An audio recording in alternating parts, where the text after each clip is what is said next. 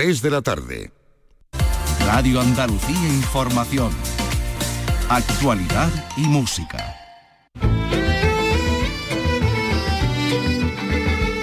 Andalucía es cultura. Con Antonio Catoni. Radio Andalucía Información. Buenas tardes. Aparecen cerca de Siena, en Italia, 24 estatuas romanas y etruscas de bronce en perfecto estado de conservación. Un descubrimiento que cambiará la historia se han hallado en el fondo de un manantial sagrado, representan divinidades, matronas, muchachos o emperadores y han sido protegidas durante 2.300 años por el fango y el agua termal de estas piscinas. Datan de un periodo entre los siglos II y I Cristo en el que rendían culto a las mismas divinidades etruscos y romanos. Se lo vamos a contar con detalle y otros bronces más cercanos son también hoy noticia.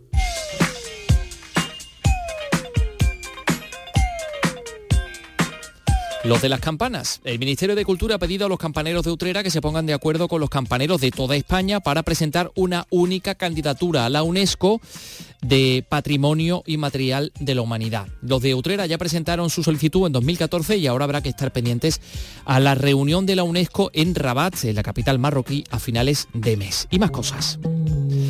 Por supuesto, les vamos a contar la actualidad del Festival de Cine Europeo de Sevilla, vamos a dar cuenta del comienzo de la fase, de selección de cara al concurso de arte flamenco de Córdoba, que esta tarde arranca con audiciones de cante, y tenemos a la coreógrafa Lucía Vázquez. Carlos López, buenas tardes. Buenas tardes. La bailarina y coreógrafa sevillana presenta mañana miércoles en Granada Farther Through, Pensamientos Adicionales, su último espectáculo que aúna danza, música y arte contemporáneo. Es una pieza escénica en la que estará acompañada por el compositor Miguel Marín Árbol y la artista plástica y actriz también, Julia Llerena.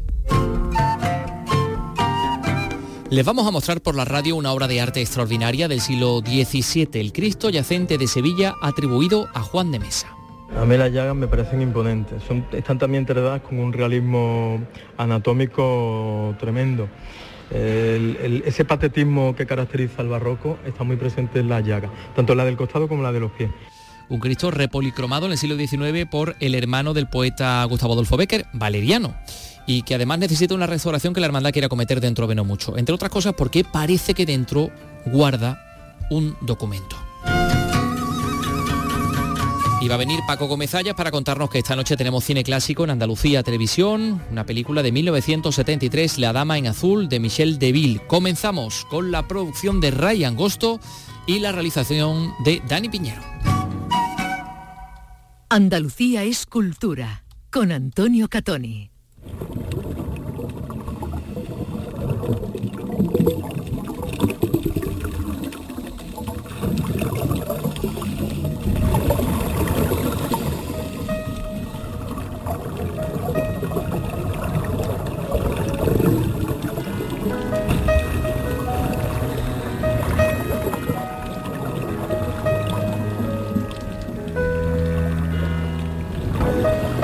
2.300 años han estado esperando esas estatuas de bronce, 24 estatuas de bronce bajo el agua y bajo el fondo eh, del fango de una piscina sagrada en una localidad llamada San Casciano de Ibañi, en Siena, en Italia.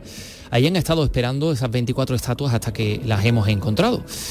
Eh, estamos hablando de un eh, descubrimiento de una relevancia tremenda, el más depósito más grande de estatuas de bronce de edad etrusca y romana nunca descubierto por supuesto, en la Italia antigua y uno de los más significativos de todo el Mediterráneo.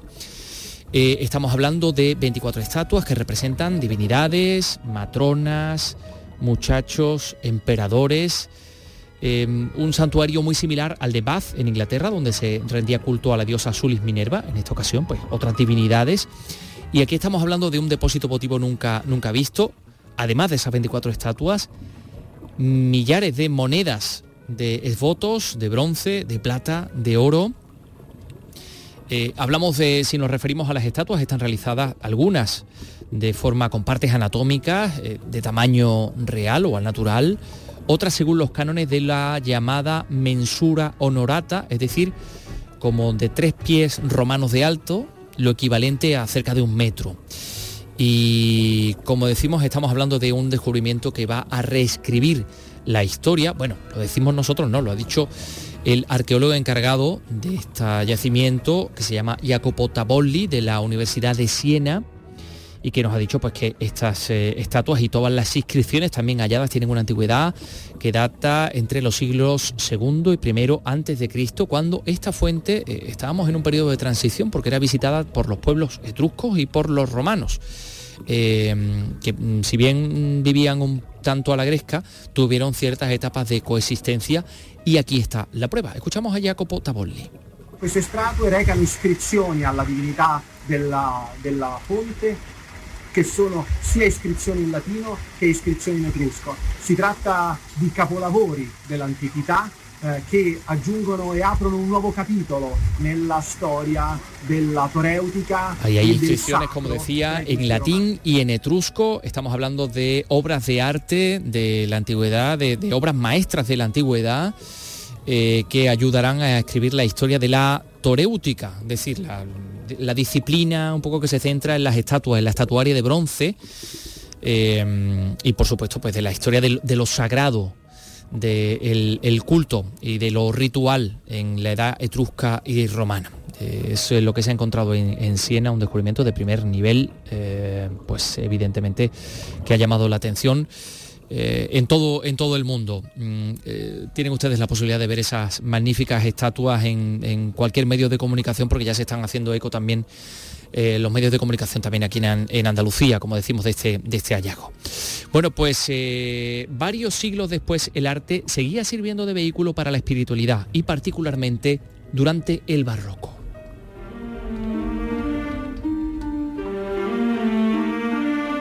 Andalucía es cultura. Radio Andalucía Información.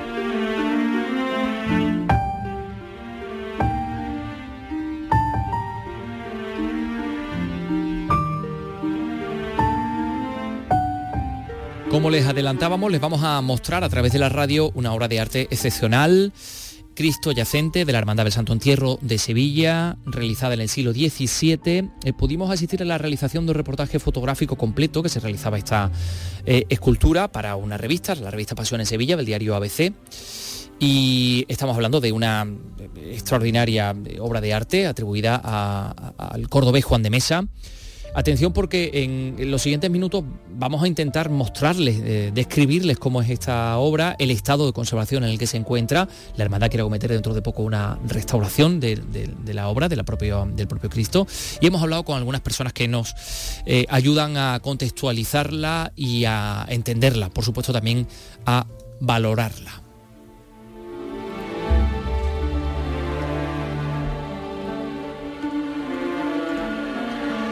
Estamos en la iglesia de San Gregorio, en pleno centro de Sevilla, en la sede de la Hermandad del Santo Entierro, y estamos ante una obra de, arte extraordinaria del siglo XVII, una obra de arte barroca como es el Cristo yacente, un Cristo cuya autoría desconocemos, aunque tenemos bastantes pistas para saber o para intuir que aquí podría estar la mano del, genial escultor cordobés Juan de Mesa. Bueno, estamos con Carlos Cabrera, historiador. Carlos, ¿qué tal? Muy buenas. ¿Qué tal? Buenas. Pedro Fernández, que es el archivero también. Pedro, muy buenas. Buenas noches. Vamos a ver, si eh, trajerais a alguien que no conociera en absoluto, mm, o que, desconociera que... Eh, mm, que existe cualquier documento, algún indicio, ¿en qué os tendríais que fijar vosotros para decir, para apuntar que es una obra de Juan de Mesa? Es idéntico a uno que hay en Córdoba, que sale con la piedra de Córdoba, que es exactamente un calco. Entonces, morfológicamente, las características morfológicas coinciden plenamente con la obra de Juan de Mesa. Aparte de eso, otras características de la obra de Juan de Mesa, como es la espina clavada en, la ceja y demás, eh, se pueden ver aquí en el, en el Cristo, el tipo de tratamiento de cabello, el tipo de perfil, la morfología es la propia de, Juan de Mesa. Ahora que estamos hablando, si nos podemos acercar un poquito más para acá, porque estamos asistiendo también a, un reportaje fotográfico, estamos viendo una, imagen que en cualquier caso mm, eh, al espectador puede llamar un poco la atención porque es un Cristo yacente, pero hay elementos que no nos hablan de un Cristo que por la ley de gravedad tenga que estar eh, mm, tocando el suelo. Ahí vemos el, perizoma, el, paño de pureza, está como levantado, las manos están arriba, podemos pensar que es rigor mortis.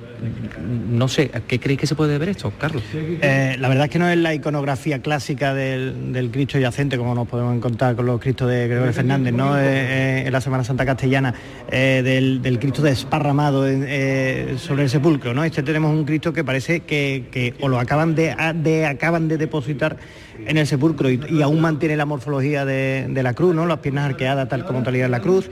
Eh, obviamente el paño no, porque el paño, la, naturaleza del paño es haber tendido hacia abajo, pero este se mantiene como el de un crucificado, nos hace pensar que quizás, incluso hay algunas teorías que, apuntan a ello, que quizás incluso se aprovechase el cuerpo de un crucificado y se adaptase al de, un Cristo yacente, sobre todo por el, por el tema del sudario y, las piernas arqueadas. Pero de todas formas eh, consigue aún si cabe más dramatismo ¿no? en la imagen, porque estamos viendo un Cristo que, está prácticamente recién descendido eh, de la cruz y nos recuerda mucho eh, el yacente a esa posición del crucificado y a ese momento de la muerte de la cruz.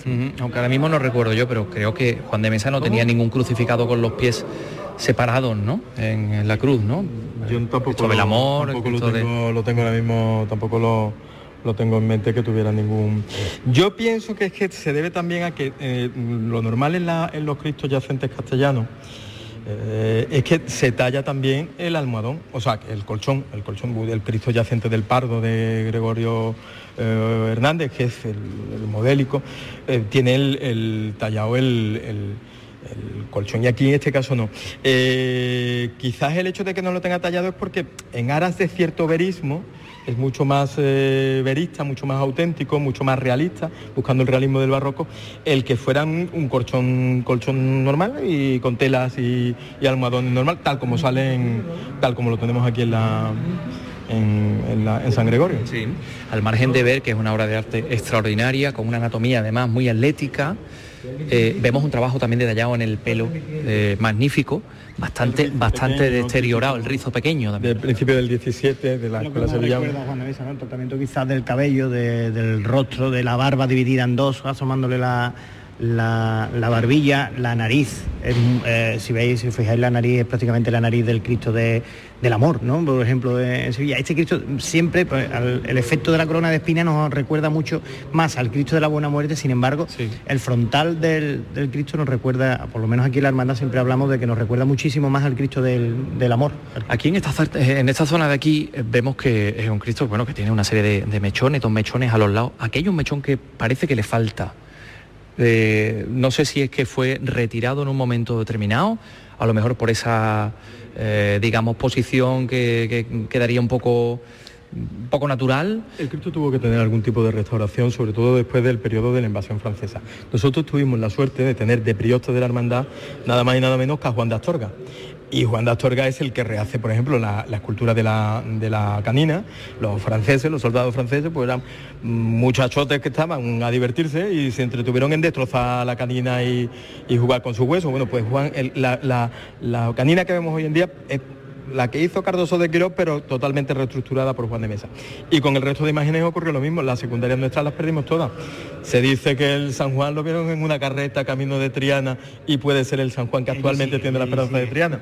Entonces las, hace, las secundarias nuestras las hace todas Cardoso de Quirós, eh, perdón, eh, Juan de Astorga, que bueno, ya ven la Magdalena que, que es eh, fantástica, y evidentemente tuvo que restaurar tanto a la Virgen de Villaviciosa como seguro que al Cristo yacente. De todas formas, la, Hermandad del Santo Tierro es, tiene un archivo muy curioso, muy rico, pero tiene grandes, grandes huecos, mm. grandes huecos en, el sentido de, la organización de la hermandad, una hermandad tan municipalizada que, bueno, su archivo pues ha ido andando de casa en casa, incluso en el, propio archivo del Ayuntamiento de Sevilla de protocolos de la ciudad donde ahí se ha perdido mucho, ¿no? Pero, eh, eh, y también estamos hablando de que es un Cristo que es muy complicado de manipular. Es un Cristo que tiene un peso grandísimo eh, en la zona del torso y de la cabeza, que ahí puede pesar como cuatro veces menos que en los pies, que tiene bueno, pues una posición difícil de manipular, que lo tienes que manipular prácticamente entre dos personas, que tiene mucho peso, como hemos dicho, un Cristo que es de más de 1,90, es uno de los más grandes de la Semana Santa de Sevilla, y esa dificultad también de manipulación y una hermandad que tampoco tenía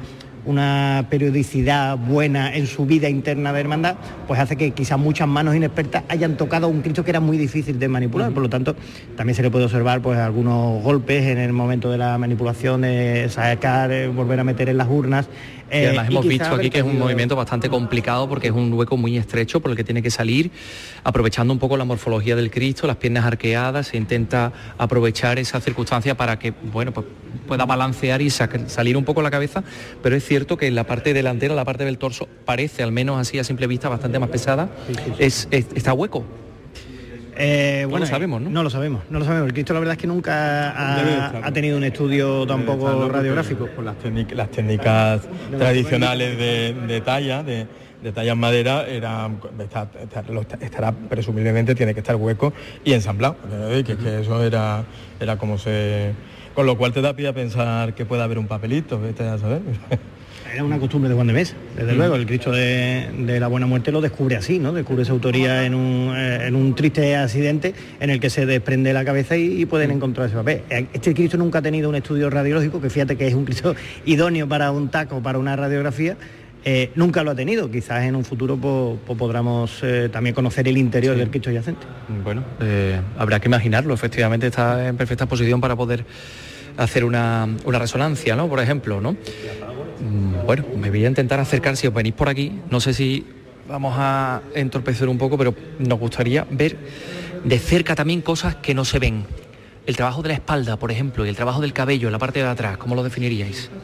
Eh, a mí me parece bastante sensual, precisamente donde la, espalda pierde su casto nombre, la zona del comienzo de los glúteos, porque está tallado con una precisión anatómica fabulosa.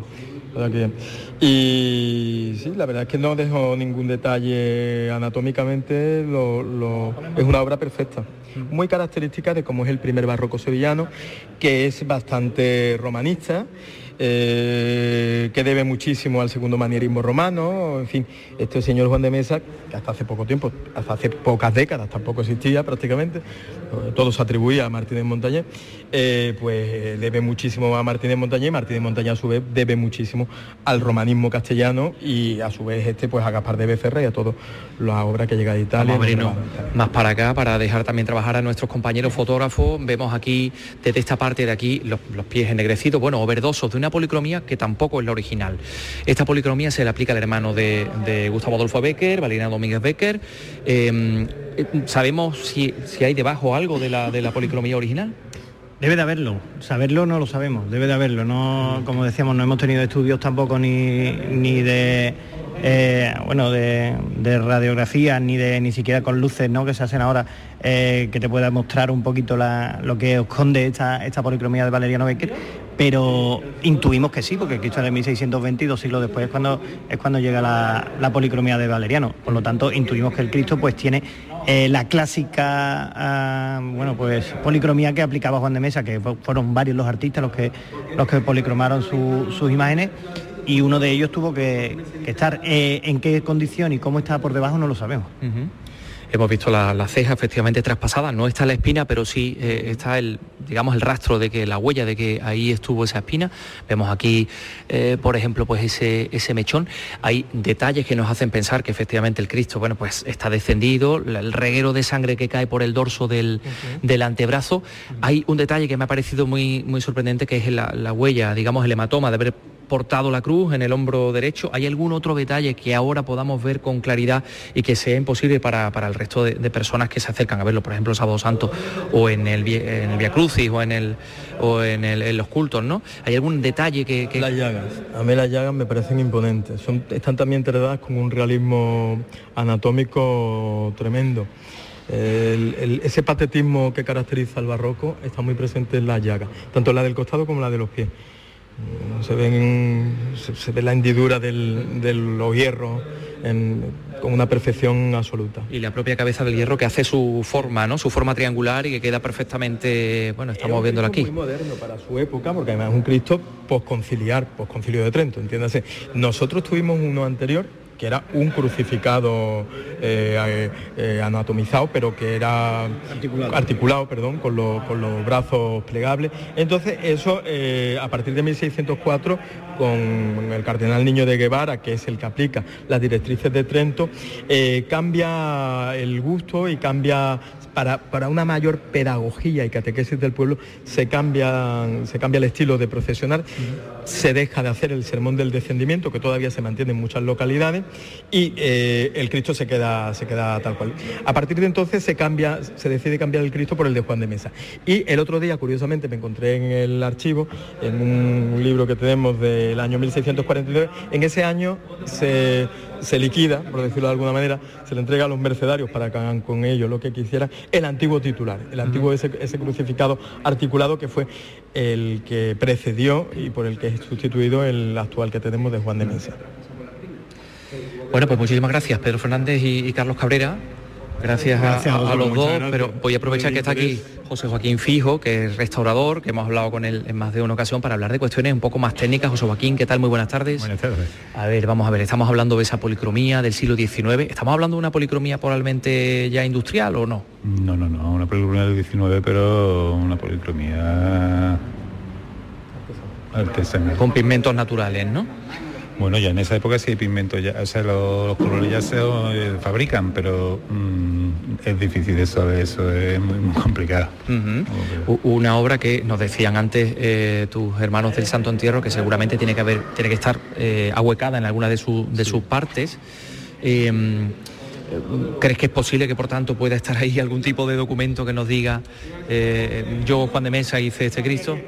cuando le pusimos las potencias eh, es muy curioso porque eh, desde el hueco de la cabeza hasta la nariz salía, soplábamos por, por aquí. Y, salía, el aire por la nariz. Salía por, por la nariz. Y, metíamos un palito y, veíamos que había algo. Vaya. Algún tipo de papel o algo ahí. Lo estuvimos perforando para poner la potencia. O sea que ahí puede estar la, clave. Cuando la hermandad cometa la restauración, eh, seguramente será cuestión de, introducir la, imagen en, un, mm. fin, en una máquina que nos, que nos pueda ofrecer esa, esa imagen. Eh, bueno, la verdad que puede ser algo muy interesante. El, hueco entero perforado perfectamente, llegaba hasta los dos orificios nasales. Se ve, vamos. Ah, pues vamos a acercarnos, a ver por dónde. Eh, estamos hablando de un Cristo, sí, no, estábamos escuchando antes que ese Cristo de la, Virgen de las Angustias de Córdoba, ¿no? También es muy, muy similar. Eh, vamos a ver, aquí me señala uno de los orificios. Bueno, es que efectivamente, si miramos desde aquí, vemos que hay una unión entre los dos orificios.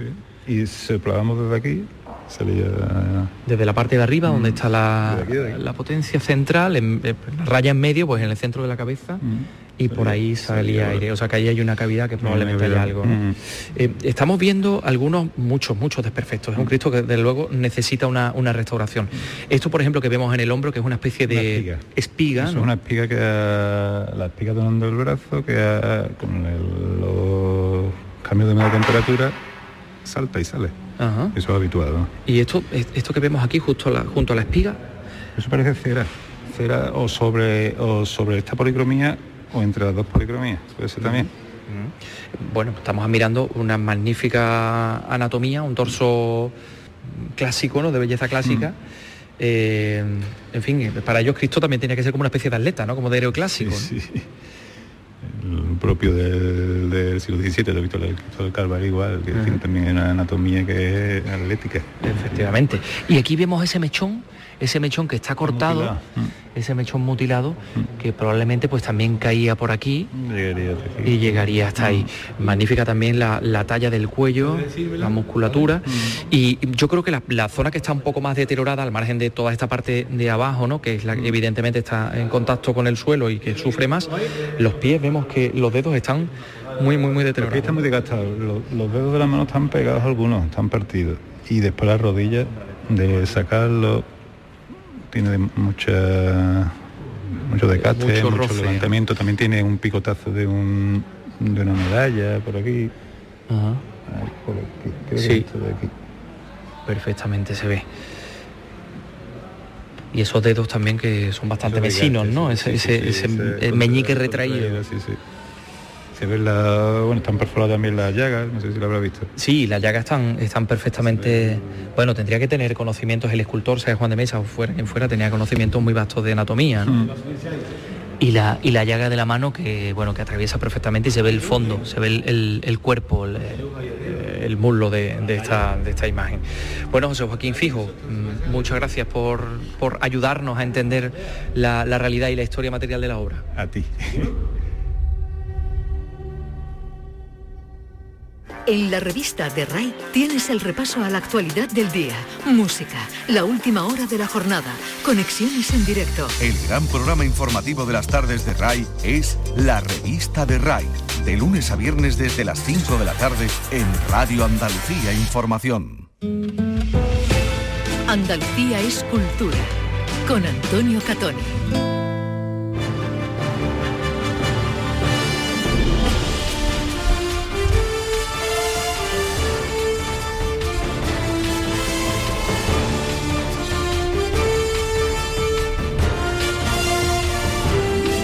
3 y 25 vamos ya con el repaso a la jornada del Festival de Cine Europeo de Sevilla, hoy con el cineasta y escritor Michel Ocelot, que participa en los encuentros del ciclo Voces Esenciales en el CICU, ¿no, Carlos? Exactamente, junto, junto, a la productora gallega Chelo Loreiro, especialista como Ocelot en cine de animación.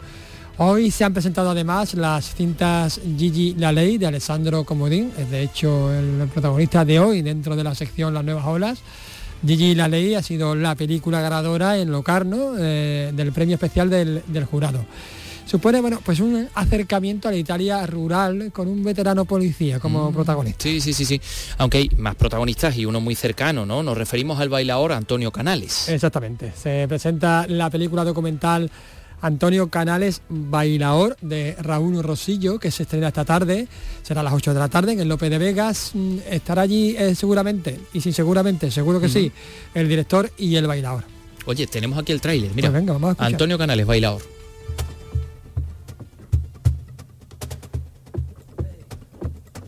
Es que esa pasión, ese corazón y ese entusiasmo que él pone... ¿Por qué de estar mm, aquí de repente desapareció. Porque el flamenco o te va al corazón y te va al alma o no sirve absolutamente para nada.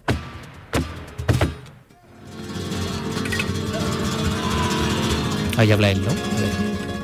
He caminado por todos esos caminos truculentos para poder llegar ahora con el reposo suficiente y transmitir la danza y el flamenco en su más pura esencia. Oye, que esta obra participa en la sección Panorama Andaluz, ¿no? Exactamente. Bueno, Raúl Rosillo lo estamos escuchando, de hecho, ¿no? Eh, el realizador procedente, por cierto, de la publicidad, eh, pues ha confeccionado una cinta sobre la trayectoria del coreógrafo y bailador sevillano. Este realizador algecireño ha creado un retrato de luces y sombras. Sí. De hecho lo estamos escuchando, ¿no? El público se va a encontrar con una imagen o una representación visual global de este creador que revolucionó el baile flamenco con sus espectáculos entonces rompedores y sorprendentes que todavía ha dejado huella y bueno, desde un enfoque novedoso con sus luces, con sus sombras, comparando sus momentos más álgidos artísticos con la actualidad. En este documental participan además artistas como Pilar Tábora, como Soleá Morente o como el mm. actor mm. Antonio Dechen. Además, bueno, pues Raúl ha podido contar, ha contado con, con ventaja, ¿no? Ha jugado con ventaja porque ha podido contar con el propio artista, ¿no? Para que él cuente su ah, historia, ¿no? Sí, sí, sí. Lo hemos visto eh, posando en el Paseo eh, Marqués de Contadero, eh, donde sí, aquí junto, la gente, muy, guapo, muy bien vestido, con lunares, además, ¿no? sí, sí, la verdad que tiene, tiene un total look muy interesante. Oye, que nos quedan muy poquitos minutos para seguir contando más cosas. Dentro de un rato a las 4, ¿qué pasa? Pues el joven realizador suizo, Valentín Merz, el director de La Noche de los Gatos Pardos, pues va a mantener una charla con Chie Ayahuaca, directora japonesa de Plan 75, ah, película estrenada en Cannes, donde estuvo pues, una mención especial del, jurado. Será dentro del ciclo un café con a las 4 de la tarde. Y ahora te voy a contar yo que dentro de también esta misma tarde van a comenzar las audiciones del concurso nacional de arte flamenco de Córdoba. Sí, la vigésimo tercera edición eh, se celebra cada tres años y comienza la actuación de los aspirantes. Son 72 a los admitidos en la categoría de cante y eh, ¿dónde va a suceder esto? Pues en el en el escenario del Teatro Góngora de, de, aquí de Córdoba. Fase de aquí, de aquí de Córdoba. nosotros estamos en todas partes, querido También es verdad, estamos en todas partes. Qué bonito eso, te has quedado, ¿A que sí? sí, sí. Antonio Chico nos lo cuenta. ¿Qué tal? Buenas tardes. La primera fase se desarrolla hasta el próximo día 15, antes de dar paso a la fase de opción a premio del 20 al 23 y a la gala final de entrega de premios del 26. Durante las primeras tres tardes, la fase de selección estará compuesta por la sección de cante con 49 participantes. El viernes llegará el turno para la guitarra y la próxima semana la del baile. Han sido admitidos 72 participantes tras un primer análisis del jurado del material videográfico remitido por los 82 aspirantes. 53 de los 72 concursantes son andaluces, con representación de las ocho provincias. Como es habitual en este certamen, se han inscrito para participar aspirantes de otros continentes y países, de los que el jurado ha admitido a concursantes naturales de Japón, uno en la sección de cante, Argentina, en la de baile y otros cuatro en la sección de guitarra procedentes de Estados Unidos, México, Italia, y Lituania. Juan Carlos Limia es el gerente del IMAE, el Instituto Municipal de Artes Escénicas. Es verdad que en los concursos, no solo este, en general, en las últimas ediciones están bajando un poco el número de inscritos. Es un número razonable para poder competir y para poder demostrar ante el jurado los valores que cada uno de los intérpretes atesore. Yo espero que en todas y cada una de las disciplinas o de las secciones haya calidad más que suficiente para, para doctorar a algunos de los intérpretes. De forma paralela, durante estas tres semanas habrá actuación de artistas ya consagrados como Carmen Linares, Marco Flores, Olga Pericet o Niño Sebe.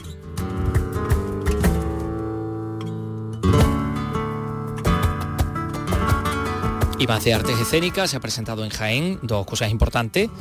Premios Lorca de las Artes Escénicas, edición número 9, y el séptimo encuentro de autoras y autores teatrales andaluces. Irene Lucena ha ido a esas, presentaciones. A ver, Irene, cuéntanos. Será la primera vez que Jaén acoja estos premios que harán que las artes escénicas de toda Andalucía pongan el foco en la provincia y más concretamente en la capital. Esta cita tendrá lugar el próximo 23 de marzo de 2023 en el Teatro Infanta Leonor. Alfonso Zurro es el presidente de la Academia de las Artes Escénicas de Andalucía. Estos premios son los únicos que se dan de las artes escénicas en la comunidad. Otorgamos un total de 23 premios en sus diferentes categorías y uno o dos premios de honor, dependiendo de los años y de las circunstancias.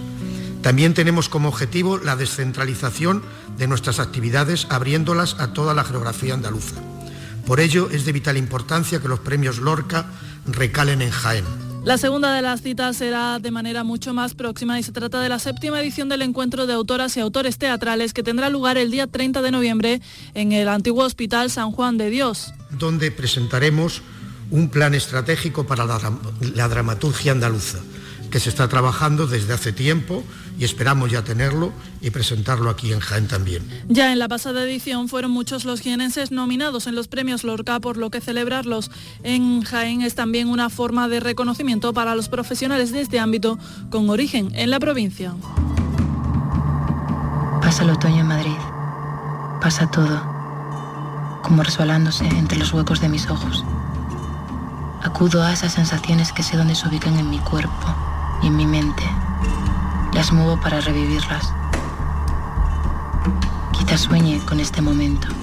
Un lugar lejos, otra ciudad grande, una mujer de 34 años. Estamos escuchando el sonido del espectáculo que va a coger mañana el Teatro Alhambra de Granada. Estamos hablando del montaje de Father Thoughts de Lucía Vázquez. Carlos, ¿ha, ha podido hablar con ella? La bailarina y coreógrafa sevillana Lucía Vázquez presenta mañana miércoles en Granada Farther Throne Pensamientos Adicionales, su último espectáculo que aúna danza, música y arte contemporáneo. Es una pieza escénica en la que estará acompañada por el compositor sevillano Miguel Marín Árbol y la también sevillana Julia Llerena, artista plástica y actriz también. Hola, buenas tardes, Lucía. Hola, buenas tardes. No me he equivocado, ¿no? También hace un poquito de actriz, ¿no? Sí, sí, los tres estamos en escena y bailan, actúan, cantan. Porque de hecho es una pieza en la que eh, los tres sois coautores y cointérpretes, en cierto modo, ¿no? Sí, eh, principalmente, bueno, eh, la idea original fue mía, el primer germen. también yo he dado un poco la dirección de la obra hacia dónde iba a ir. Y, y luego cada uno ha, ha hecho su parte, ¿no? Por ejemplo, Miguel eh, se ha encargado totalmente de la dirección musical, eh, Julia se ha dedicado totalmente con libertad de crear la escenografía, que en realidad es una instalación artística, y yo de la coreografía. Entonces ha sido eh, una creación en común, pero un poco guiada ¿no? por, mi, por mis... Eh, por tu mano, por tu mano, por tu mano y por tu y por tus pies. Eh, ¿Y cómo se baila una instalación artística? Bueno, pues al final la instalación se convierte en un cuarto intérprete, porque Benito Jiménez ha hecho las luces, ha hecho unas luces increíbles, preciosas. Benito Jiménez es uno de los componentes de los volubles, vamos a eh, recordarlo. sí, efectivamente. Y, entonces, eh, pues cobra vida, eh, se convierte, durante la obra se va convirtiendo en muchas cosas, que te va también contando su propia historia la obra. Mm, el espacio sonoro, ya lo has mencionado tú, de Miguel, de Miguel Marín Árbol, que es en directo, lo hace en directo también, ¿no? Sí, tiene cosas grabadas y tiene también cosas en directo. Hablamos de árbol, hablamos de música electrónica también, pero también hay espacio para lo orgánico. Sí, eh, él toca también el timbal, canta en directo, eh, bueno, y su música es muy árbol en, esta obra, sí, en esta en este espectáculo es muy árbol también porque, mm, como él decía, hablando un poco sobre esto, que se ha sentido muy libre de hacer lo que él quiere, lo que él le gusta, entonces no le he dado yo una directriz de quiero que la música sea de este estilo o de otra, sino que ha sido totalmente abierta a, su, propuesta. Es una pieza, por mm, lo, que entiendo, en la que hay muchísima libertad y en lo que se ve en escena ocurre esa tarde, esa noche no se va a volver a repetir algo así, es un poquito fluxus en ese sentido, ¿no? Mm, bueno, está coreografiado, digamos. Eh, hasta las cosas más sencillas, los gestos más sencillos y naturales eh, están coreografiados. También hay cosas, por ejemplo, Julia, ¿no? Va, tiene su, su instalación montada, pero va un poco retocándola en directo. Entonces, en ese sentido, sí, que, es eh, cada día es distinto. Cada día distinto, hay espacio ahí para atender. Esto también eso, ¿no? Ese diálogo con lo, con lo caótico, ¿no? Con lo, con lo impredecible. Sí, con lo impredecible sí, pero en lo caótico no tanto, porque mm, en esta obra quería que fuera eh, muy inspirado en el zen, muy sencillo, simple, eh, humilde y sin caos eh, aparente de lo que, bueno, cuando tú vas a ver un espectáculo ¿no? de, danza o de teatro, que de repente surge la catarsis, ¿no? Pues, bueno, en este espectáculo no surge catarsis, la catarsis va por dentro de cada intérprete, pero no explota no explota la catarsis, va por dentro. o sea, la explosión es, una implosión, una explosión interior. Sí, sí. Eh, has mencionado el, Zen, eh, supongo que también está muy influenciado, no sé si, si en cierto modo puede ver de ahí, puede haber nacido ahí el, germen de tu paso por, por Tokio, de tu paso por Japón. Has estado viviendo bueno, y creando también en, en Japón. Está influenciado, supongo, ¿no? Sí, yo estuve en Tokio viviendo cuatro años y bueno, en total mi experiencia fueron seis años y realmente, mm, bueno, ha sido un antes y un después eh, en mí y por supuesto en mi creación, ¿no? Entonces, eh, claro que ha, ha, influido mucho en este espectáculo, en todos mis espectáculos, ¿no? Desde que estaba allí y después ya de vuelta a casa, digamos, a Sevilla. Eh, pues la línea de mi trabajo sigue siendo muy nipona, digamos. ¿no? Mm. La voz es un espacio y vuelvo a ti, que todavía soy yo. Ahora yo soy tú. El espacio sonoro es cuadrofónico, es decir, es envolvente. También eh, habéis querido derribar, digamos, esa cuarta pared.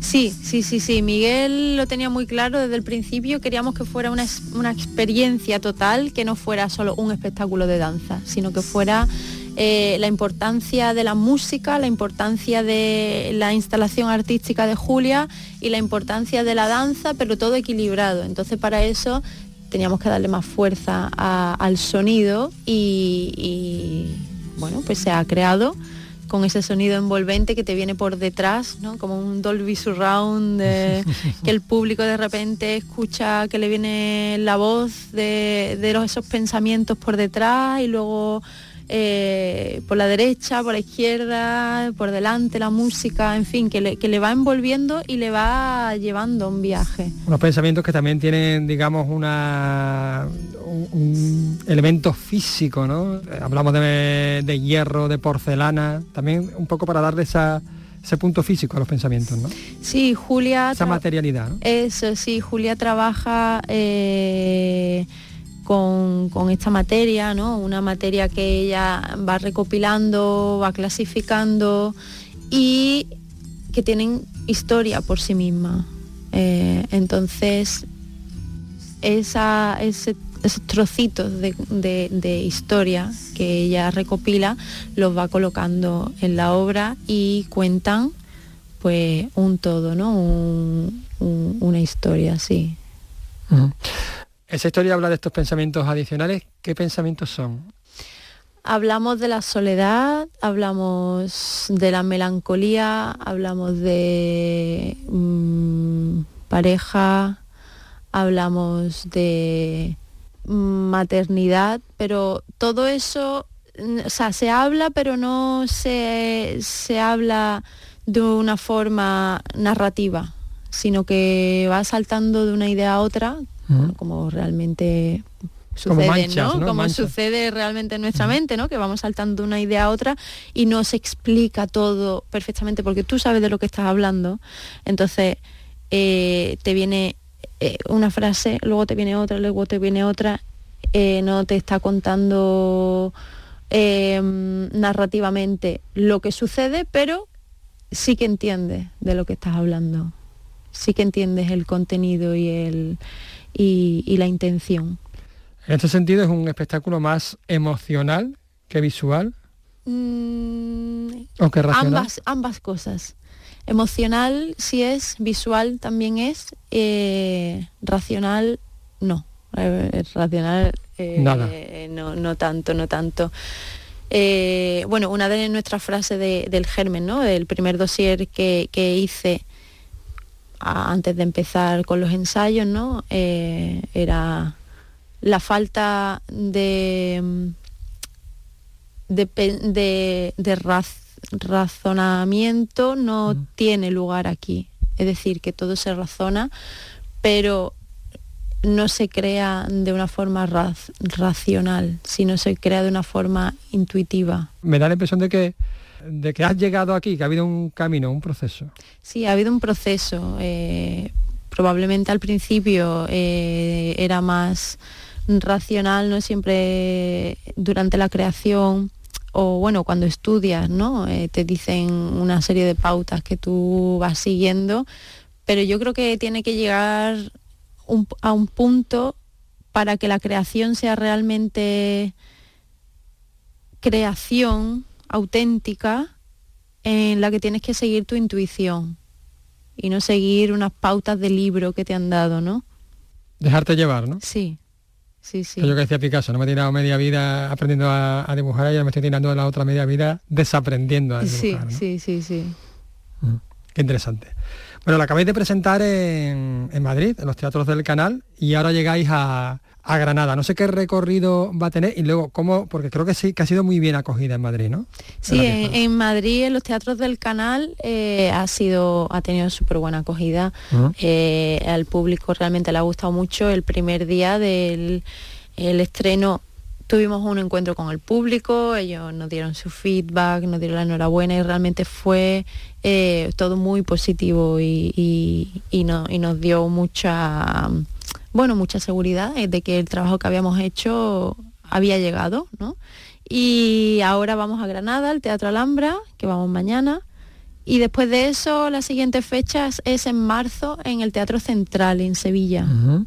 Justo aquí, al ladito de la, aquí al Ladito. Sí, esas son las tres fechas que, teníamos eh, antes del estreno y ahora ya una vez que se estrenó, pues ya seguimos trabajando para sacar más, más fechas e ir visitando más sitios, más teatros. Pues hay que a, ver estos pensamientos adicionales que seguro que, nos hacen reflexionar y, nos emocionan. Muchísimas gracias, Lucía Vázquez, por, por atendernos. Muchas gracias a ti.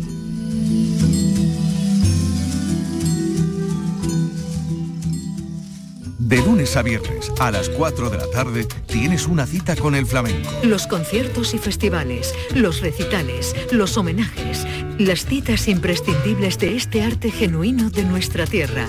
La mejor selección de nuestra fonoteca. Portal Flamenco. De lunes a viernes desde las 4 de la tarde con Manuel Curao. Radio Andalucía Información.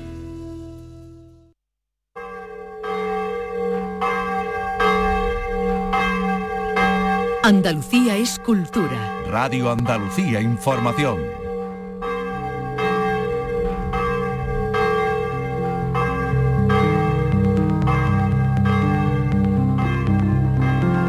Son las 3 y 45.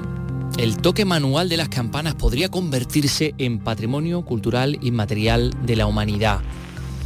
La Asociación de Campaneros de Utrera en Sevilla ya presentaba en el año 2014 la solicitud y ahora el Ministerio eh, ha pedido a todos los interesados, no solo Butrera, sino de distintas localidades del país, que presenten una candidatura única referida al toque de campanas manual. Isabel Campos nos lo cuenta.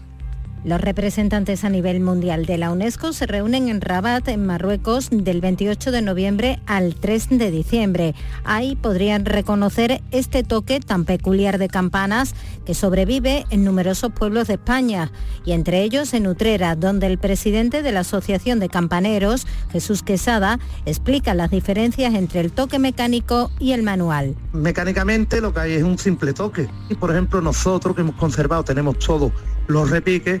El toque, por ejemplo, de difunto, pues se sabía si era, era un infante, que era un niño pequeño, si era del rango social que pertenecía, si tenía más dinero, si no tenía, todo eso lo hemos conservado nosotros. En el caso de Utrera, estos campaneros se suben en los bronces para voltearlos en fechas señaladas, como puede ser el Corpus o la Navidad. Todo un ejercicio de equilibrismo. Me que no es curioso que se haya conservado todo este toque y que sea algo tan, tan rico y tan, y tan interesante. Bueno, vamos a hablar de otro futurible como es la candidatura de Cádiz como sede del Congreso de la Lengua del año 2025 se le ha intentado, se le intenta dar un nuevo impulso. Hoy, de hecho, lo ha hecho el alcalde de Cádiz, José María González, que se ha reunido con los responsables de la RAE y de la Casa de América en Madrid. Y de ello ha estado pendiente Salud Botaro. Adelante. Una agenda apretada la de José María González en Madrid después de la presentación de la candidatura del Carnaval de Cádiz a Patrimonio Inmaterial de la Humanidad, hoy avanza en otro de los retos para la ciudad, que se convierta en la sede del Congreso Mundial de la Lengua en 2025. El alcalde le presentará el proyecto al presidente de la Real Academia de la Lengua, Santiago Muñoz Machado, y al director de la Casa de América, Santiago Miralles. La concejala de Cultura, Lola Cazalilla, considera que la capital gaditana está bien posicionada. Estaremos en la Real Academia, también estaremos en Casa de América, que son aliados fundamentales en esta andadura del Congreso de las Lenguas, que bueno, que ahí no descansamos y estamos muy convencidas de que, de que vamos por el mejor camino de que el recorrido ha merecido la pena. Y yo aquí eh, en confidencia digo que estamos muy convencidos de que lo vamos a lograr. Y eso que enfrente tiene otra candidatura de peso, la de la ciudad riojana de San Millán de la Cogolla. Pese a todo, el ayuntamiento sigue empeñado en conseguir el objetivo que lidera junto a la Casa de Iberoamérica, con una campaña potente en redes que destaca las palabras que forman parte del acervo colectivo gaditano. Hablando de las palabras, que es la materia prima con la que se hace, se fabrica, se produce la poesía, podríamos decir, ¿no? Este martes se ha presentado en Granada La vida celebrada, obra del malagueño Daniel Medina, que resultaba ganadora de la edición número 37 del Premio Andaluz de Poesía Villa de Peligros. Granada, Jorge Muñoz. El jurado seleccionó la obra de Medina como ganadora y ahora el libro, publicado por la Diputación de Granada, ha salido a la calle con una circulación de 500 ejemplares. Fátima Gómez es diputada de Cultura. También es singular porque tiene una dotación económica y un premio en especie, que es eh, la edición de este magnífico libro, y luego además, pues bueno, por el propio diseño que Eugenio Dors hizo y, que lo convierte en una de las colecciones más elegantes de las que tenemos. Francisco Daniel Medina ha publicado media docena de obras como Un mundo sin cuentos, Exposición o Las detonaciones y alterna su faceta de escritor con la de músico al frente de la formación Modo Bélica. Mañana, por cierto, hablaremos también con otra eh, poeta, en este caso granadina, con Teresa, Teresa Gómez, que nos viene a presentar Plaza de Abastos. Eh, mientras que mm, vemos a eh, Paco Gómez Zayas ya asomando por la ventana de este estudio, porque mm, hoy tenemos cine del bueno en Andalucía Televisión, que viene a contarnos qué tenemos hoy. Pero antes, mm, Paco, te vamos a contar a ti también que por primera vez la artista jerezana Macarena de Jerez va a dirigir la zambomba del Teatro Villamarta de la Federación Local de Peñas Flamencas, que es una de las más esperadas. De esto nos da noticias Alba Gutiérrez. Sí, 3 de diciembre a las 8 y media en el Teatro Villamarta, este año organizada por la Peña Lazúa y la dirección por primera vez de toda una artista, Macarena de Jerez. Se estrena con varios villancicos que ella misma ha compuesto y con todo un elenco de artistas como Carmen Grilo, Manuel Zarzana o Domingo Rubici, entre otros. Macarena dice que este año habrá alguna que otra sorpresa. Hombre, la verdad que es una responsabilidad muy grande. Es la primera vez que hago de directora eh, en el Teatro Villamarta, porque yo llevo también haciendo zambomba desde que soy pequeñita, llevando grupos. Y la verdad que es complicado, muchos ensayos muchos días, traigo mucha sorpresa que no puedo desvelar. Esta zambomba es una de las más tradicionales de cuantas se celebran en Jerez. Se espera un lleno absoluto. Las entradas ya están a la venta en el propio teatro y en la web tickentradas.com.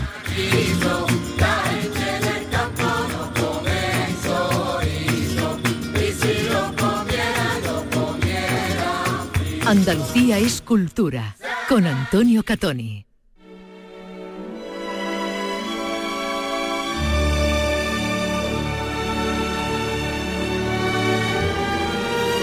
Sabe lo que significa esta sintonía de Lorenz de Arabia. Eh, tenemos en Andalucía Televisión esta noche, poco antes de las 11, un peliculón. En este caso estamos hablando de cine francés.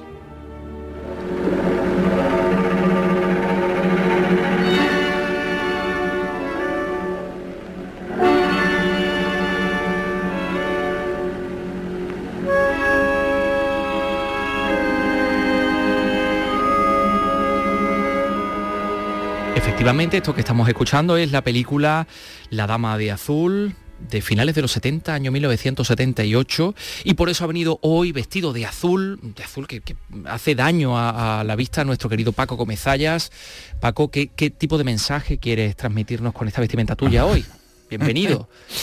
Pues la verdad no había yo caído en que efectivamente esta noche, hoy martes, eh, en Andalucía Televisión, un poquito antes de las 11 de la noche, llega la dama o la mujer de azul. Sí, sí. Lo que yo me he quedado así un poco sorprendido es que si tú dices que es del 78 será que yo últimamente con los números eh, y con otras cosas. Ay, pero no, perdón, perdón, es del 73. ¿Ves tú? Ya decía yo que, que algo había porque eh, hace una semana o dos eh, mm, pusieron en Andalucía Televisión, eh, emitieron, perdón, eso de pusieron queda un poco, en fin, rústico, eh, emitieron en, Andalucía Televisión el Trepa, y yo hablaba con Vicky, creo que fue con Vicky o, quizá directamente contigo, de, mm, de, la importancia del cineasta Michel Deville importancia relativa, porque tampoco es que sea un maestro, pero es verdad que durante los años 60 y 70 hizo una serie de películas muy interesantes.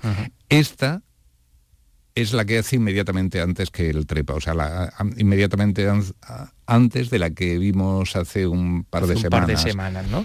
Y entonces por eso yo me, chocaban los, los, años. La Femme en Bleu, que no sé yo si lo he dicho yo muy bien, Michel Piccoli, Lea Massari, Michel Omon. Estamos hablando de una una misteriosa mujer vestida de azul, hay un señor que la ve, que mm, se queda un poco prendado de esa figura y comienza a buscarla por las calles de París.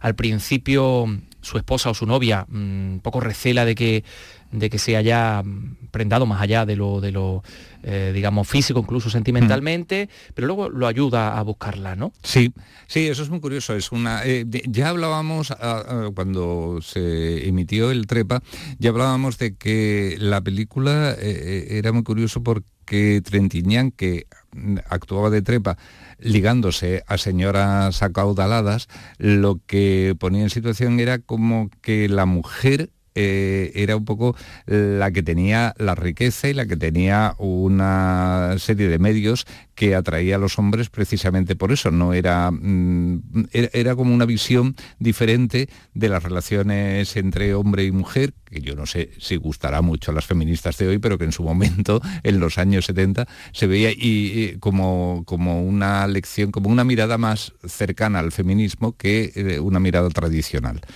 Y algo de eso hay en esta película, sobre todo en el personaje de Lea Masari, que mm, trata un poco como de eh, afianzarse en su posición de compañera de siempre de Piccoli y de decir que no teme a una mujer eh, mucho más joven, sospechosamente parecida a ella, está convencida de que entre el original y la copia, por así decirlo, eh, va a querer el original y que desde luego la relación y la complicidad que se ha establecido durante muchos años, pues va a ganar la partida a la mujer esta. Y sí toma esa decisión, la de ayudarle al marido a buscar a esa supuesta mujer de sus sueños. No Aparte de que, ¿no? No, Aparte de que luego tiene una deriva también muy interesante la película conforme va avanzando el desarrollo del guion, eh, de lo que va de la ensoñación a la realidad.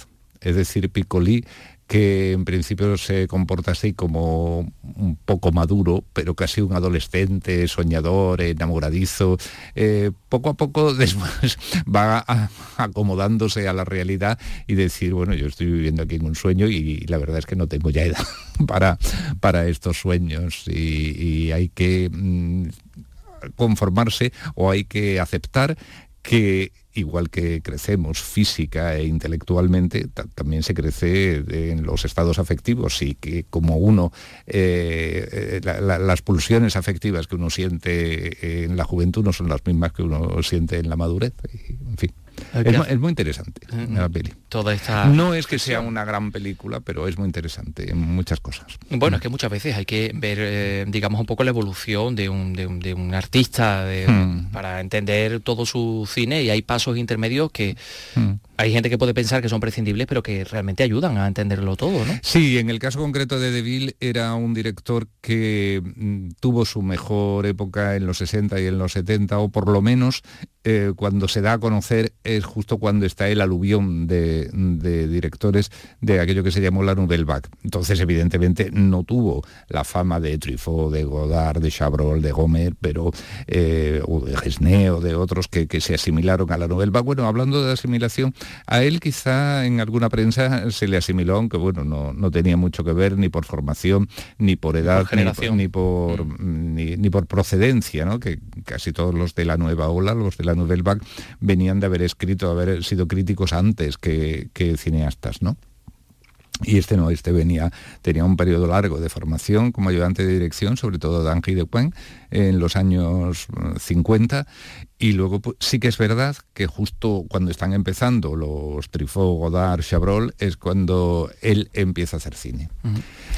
La Dama de Azul, no se la pierdan, Andalucía Televisión esta noche, poco antes de las 11. Eh, gracias Paco Gómez Gracias a ti. La disfrutaremos.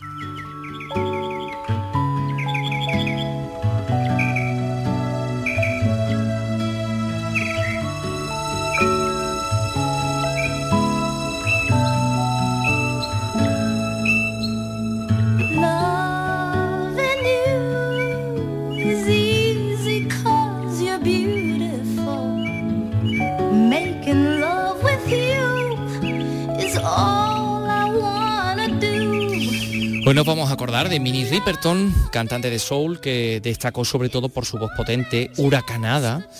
Nos cuenta Ryan Angosto que se le atribuye ser la primera artista en la música que popularizó el registro de silbido en algunos de sus temas. Silbidos que se apagaron en el año 79. Tenía solo 31 años, Minnie Riperton.